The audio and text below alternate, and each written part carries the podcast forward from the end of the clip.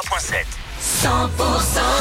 100% Aujourd'hui lundi, nous sommes le 21 août, c'est la 5 qui, c'est l'anniversaire de qui, que c'est-il passé un 21 août Vous allez tout savoir dans un instant l'éphéméride et assure également Ed Sheeran sur 100%, il est 7h. Les tubes et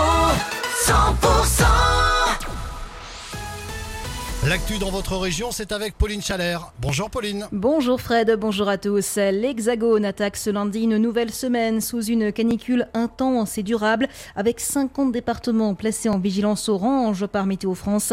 Des températures maximales de 35 à 39 degrés ont été observées dans les départements en vigilance jusqu'à 41 degrés en pointe. Une vigilance orange hein, qui concerne l'Ariège, le Tarn-et-Garonne, le Gers, le Lot ou le Lot-et-Garonne. Ce drame en Ariège, un parapentiste a perdu la vie ce dimanche alors qu'il marchait sur un sentier de montagne à Port de l'Ers. Ce sont deux randonneurs qui ont retrouvé le corps inanimé de la victime vers 13h. À l'arrivée du PGHM, l'homme de 58 ans était en arrêt cardio-respiratoire, mais les secours n'ont pas réussi à le réanimer. L'enquête se poursuit en Ariège après la mort du général Jean-Louis Georgelin, décédé suite à une chute lors d'une randonnée dans les Pyrénées vendredi soir. Les investigations ont établi que la victime était décédée lors de la descente au niveau d'un passage rocheux particulièrement raide, selon le parquet. Une messe a été célébrée à sa mémoire hier dans une église parisienne.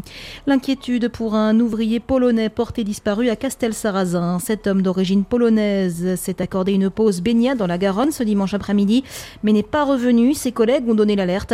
Ses affaires personnelles ont été retrouvées au bord de l'eau. Hier soir, à la tombée de la nuit, aucune trace du disparu. Les recherches doivent reprendre ce matin. Le pronostic vital du petit garçon, victime d'une noyade dans le Gers, s'était toujours engagé hier soir. C'était à la base de loisirs de Saint-Clar. L'enfant de 8 ans profitait de la journée avec sa famille. Il aurait fait un malaise et a passé une dizaine de secondes sous l'eau avant d'être sorti par sa tante.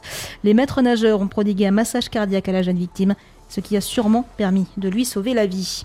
Bientôt les premiers coups de sécateur après une année encore marquée par les aléas climatiques. Dans le Tarn-et-Garonne, la récolte ne sera finalement pas si catastrophique que prévu en ce qui concerne le chasselas de Moissac. En tout cas, chez Violaine Moll, chef de l'exploitation au saveur de Quercy, à Casemont-Donnard, elle possède 9 hectares de raisins de table bio.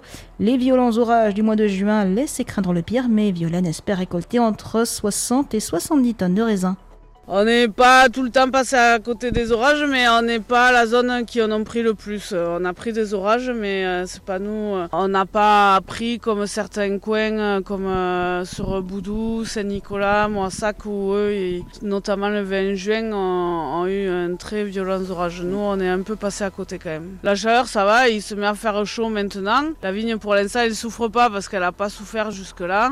il n'a pas fait un mois de juillet où il a fait extrêmement chaud. Il y a eu beaucoup d'eau au printemps, donc euh, la vigne ne souffre pas. Et pour l'instant, la, chaleur, c'est pas ce qui m'inquiète euh, plus que ça. La récolte, normalement, euh, devrait être pas mal, oui. Il y a un peu de pertes, mais après, ce qui n'est pas atteint par le mildiou, en règle générale, c'est très joli, oui sachez qu'on recherche hein, toujours euh, des ouvriers saisonniers. En rugby, match amical de préparation avant la reprise de National 2. Hoche s'est imposé contre Castel-Sarrazin 21-12.